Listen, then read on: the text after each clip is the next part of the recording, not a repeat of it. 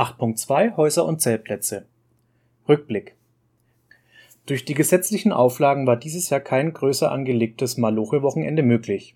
Eine Aktion, bei der kranke Bäume in Rottmannsthal gefällt wurden, konnte im Dezember im kleinen Kreis der e.V.-Mitglieder durchgeführt werden.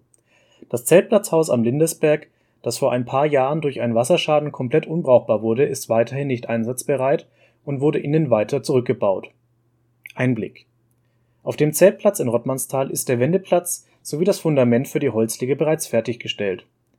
Die Begrünung des neuen Sanitärhauses schreitet auch sehr gut voran. Das Sanitärhaus steht weiterhin auf der Agenda der Umbauarbeiten.